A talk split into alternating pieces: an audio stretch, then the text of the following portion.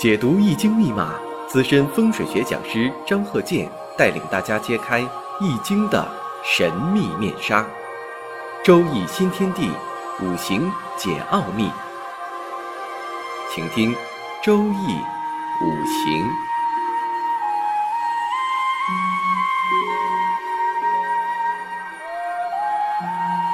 上山微电台荣誉出品。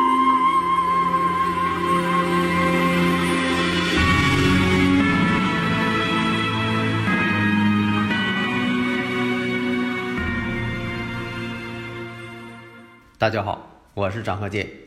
周易五行，我们这堂课上一堂我们讲到了如何去判断的一个思维过程。这种形象的思维过程，是我呢多年的一个经验。如同你把电脑当中的二进制，你是一个转换器，你转换成了电影；如同你把一个看不懂的甲骨文，翻译成了一部精彩的历史真实情况。那么在以前呢，多堂课也讲到了，像这个阴差阳错日、十个大败日，这个呢是比较快捷的这么一个判断过程。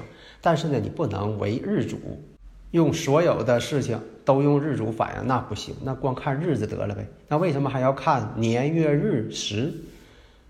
年柱、月柱、日柱、时柱，而且要加上大运、流年、地理方位。啊，等等一些数据，就说要把这个事情啊判断的更为准确、形象、精彩。那么我们下面呢看这个有癸亥日的这样一个五行。以前我讲过，这个癸亥日啊，它又是十个大败日，它又是阴差阳错日。我举个那例子，现实当中真碰到了，因为以前我在研究这个。生日时辰八字的时候，就发现呢，一个是癸亥，癸亥，癸亥，癸亥，就是年月日全是癸亥，这个比较特殊。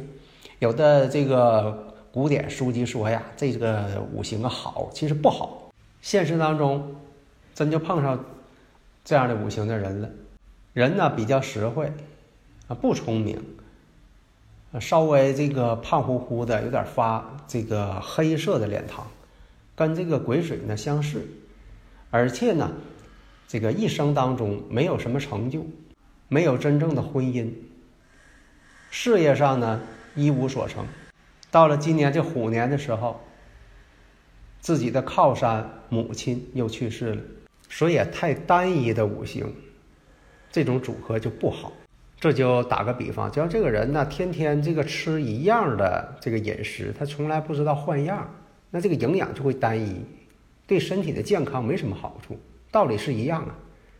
下面呢，我们看这个五行：乙巳、辛巳、癸亥、壬戌。五行当中呢，这个癸亥日、阴差阳错日、十个大败日。先把这个基调先定下来。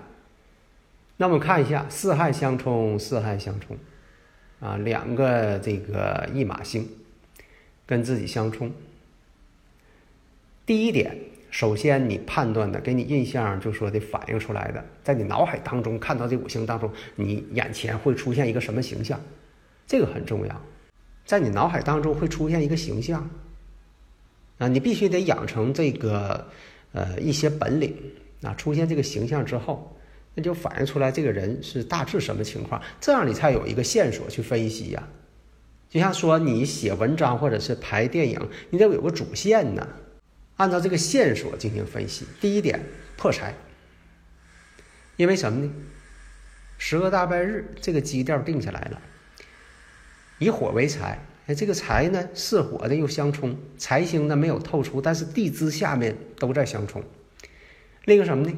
婚姻不好，四害相冲，本来就是这个阴差阳错日，阴差阳错日至少离婚一回嘛。那你这种相冲，它也是不稳定的因素啊。虚害相见，地网相见呢。上一堂我们讲到了这个尘世相见，尘世相见啊，我还说过这个国外的，嗯，大家都能了解的，大家可能对这方面你要是了解，看过他漫画你就知道了。那地网相见，地网相见呢，一个是身体方面的不好，爱住院的人也叫地网相见啊，天罗地网。碰到一些官非是非的，它也叫帝王相见，不自由了吗？所以这个五行碰到出现财星了，反而并不是好事情，容易破财。大的趋势就是这样。所以这就是以前我经常讲的理论，张鹤健教授全凭看圈里的理论，非常的直接有效，短平快。你判断的时候必须短平快。现在有很多朋友还是这个为喜用而喜用，啊，喜用神呢是有用，你不能抛弃，但是你也不能什么都是喜用神。喜用神一来了，啊，要钱有钱，要什么好事都来什么好事把找这个喜用神呢当做灵丹妙药啊，可能大家现在还有抱着这种态度的，变成一种信仰了，就是这个喜用神。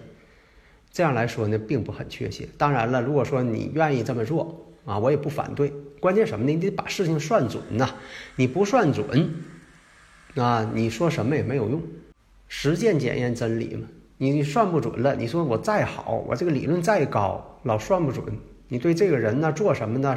哪一年是怎么回事情啊？啊，你全看不出来，你只能说在这个理论上、喜用上说的天花乱坠、条条是道，那没有用。咱比如说，你像这个有一种生日五行。你像说他喜欢这个水木，啊，你分析之后呢，大家都认为喜欢水木，但是他发现呢，水木到了反而啊不好了，为啥呢？咱打个比方啊，你像这个人呢，他有这个申金，那么月上呢，比如说啊，他有申金啊，或者是年上或者时上有卯木，这个时候呢，他这个日主呢需要这个水木，哎，这水木一到了，他就认为好，结果呢？这个寅木一到了，反而不好，形成这个相冲相刑了，犯三刑了。那你说这个五行弱，本来这个木是弱的啊，需要这个寅木通根。那今年呢，像这个壬壬年啊，正好呢是又有水又有木啊，通根了，通根反而不好了。为什么呢？人身相冲了。那你这个喜用呢？你要是完全用喜用的话，你判断肯定是错误的，跟他这个现实当中反映的情况完全是。背道而驰。如果说呢，卯木再来了，你说这个卯木又来了，应该帮身呢，喜欢这个呃印星比劫吗？结果呢，卯木一来了，又出事情了，又不好了。为什么呢？又出现卯酉相冲了。这就是现在大家好多人，你像这个用喜用判断，也怎么判断的跟这个人所经历的不一样了？完全不一样，怎么回事？情哎，错就错在这儿了。你没有考虑真正的生克制化、刑冲合害。所以我以前经常讲，我说呢，你就是喜用分析出来之后，哎，它还分是地支出现好还是坏。有的时候呢是天干出现了这个五行，它有时候好，有时候也坏。哎，它还分这个天干地支不同表现形式，而且呢还分阴阳。比如说这个人呢，癸水来了，他可能好一些；壬水来了，反而不好。有的是壬水来了好，癸水来了不好，那都是水，那为什么说表现形式不同啊？哎，这就是要具体问题具体分析。像这个子午相冲，子午相冲一生不安，那什么能解这个子午相冲？能解子午相冲的，对他来说就是好了。但是呢，你又不能一概而论，如同啊农民呐种地一样，不是说这个下雨就都好，你下一场那个大暴雨。啊，反而呢把庄稼都给淹涝了。你分什么样的水？水可载舟，也可覆舟。真正掌握了五行的分析方式，才能还原事情的真相。下一堂呢，我们接着讲我这方面的一些经验。好的，谢谢大家。